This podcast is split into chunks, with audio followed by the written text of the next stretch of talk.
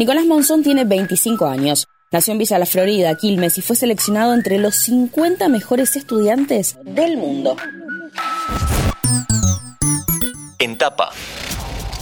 Nicolás fue elegido junto a otro argentino para la segunda edición del Global Student Prize, cuyo premio es de 100 mil dólares. Es estudiante, sí, pero no de una sola carrera. Cursa nada menos que tres. Ingeniería en informática, licenciatura en ciencias matemáticas y licenciatura en ciencias físicas. Además, es cofundador de Magneter, una empresa que creó junto a otros compañeros de la facultad que busca potenciar a distintas empresas que tengan soluciones para la sociedad. Su historia es el reflejo exacto de la perseverancia. En ese camino, la educación y los maestros fueron fundamentales. La verdad que tuve algunos profesores que me acompañaron un montón. Gabriela con, por ejemplo, que en las clases a veces se quedaba explicándome algunas cosas que no eran de la materia, pero que a mí me encantaban. O Garbulio, que fue una profesora que me regaló un libro sobre el último teorema de Fermat, que lo devoré. Y me pesca un día mi profesor Daniel Tiscala haciendo esto fuera de clase y es ahí cuando mi vida empieza a cambiar porque él empieza también a conocerme más y empezar a ayudarme en un montón de aspectos, al punto después de conocer a Carmen Sicardi en mi último año de secundario, que ella lidera un programa radial llamado Jóvenes en Acción fue ahí cuando conocí que había un sistema de becas para postularme en WADE. Pero su interés por la matemática surgió mucho antes. Desde muy chico tengo la vocación por las matemáticas porque es algo que siempre me encantó. Y es más, te diría que los pocos recuerdos que tengo de cuando tenía 4 o 5 años, que uno se los va olvidando con la edad, los pocos que recuerdo siempre involucran algo relacionado con las matemáticas.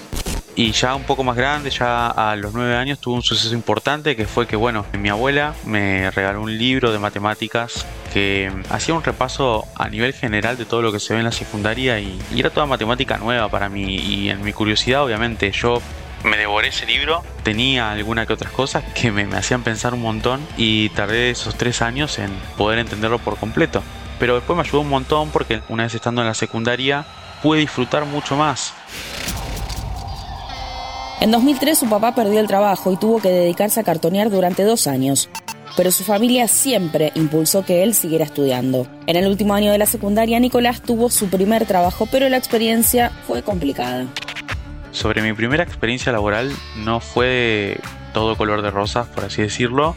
Fue en el último año de secundario, fue básicamente vendiendo medias en la feria de Solano los días sábados y me acuerdo que en la feria de Monteverde los días domingos y me acuerdo que el punto de inflexión fue cuando tuve que dejar eso porque obviamente yo sentía el compromiso, ¿no? Si bien no era el mejor trabajo, yo sentía ese compromiso de quiero cumplir con esto. Y fue cuando me tuve que postular a WADE, pero tenía que faltar un día específico al trabajo y dije, le dije a la persona que me tenía cargo en ese momento y me dijo que si faltaba, lamentablemente no podíamos continuar. Y la verdad fue en ese momento lo sentí como algo difícil, pero bueno, decidí avanzar Finalmente Nicolás ganó la beca para estudiar en la UADE. La conversación que tuvo con sus papás no fue fácil al inicio. Les costó entender que terminara el secundario y no se dedicara exclusivamente a trabajar. Sin embargo, sus papás lo terminaron comprendiendo y Nicolás se convirtió en el primer estudiante universitario de su familia. Mientras estudiaba, hizo múltiples actividades de voluntariado. Fue como pasamédico y participó de muchísimas actividades junto a Jóvenes en Acción. Hoy, Nicolás no puede creer lo que vive, pero sigue pensando en hacer actividades solidarias. Me siento muy agradecido por formar parte de los seleccionados. La verdad que es, eh, para mí es literalmente un honor porque hay muchísimos otros candidatos que son increíbles, que tienen un montón de proyectos hermosos.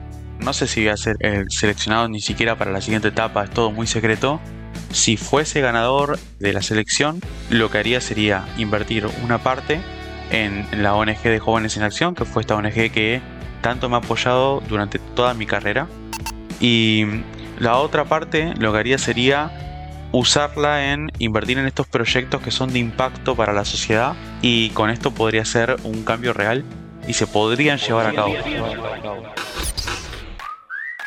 Nicolás es ejemplo de perseverancia y por eso no es casualidad que hoy sea uno de los mejores 50 estudiantes del mundo. Mi nombre es Agustina Girón y nos vemos en el próximo episodio de Entapa. Antes de deslizar para continuar con tus podcasts favoritos, seguí a Interés General en nuestro perfil de Spotify.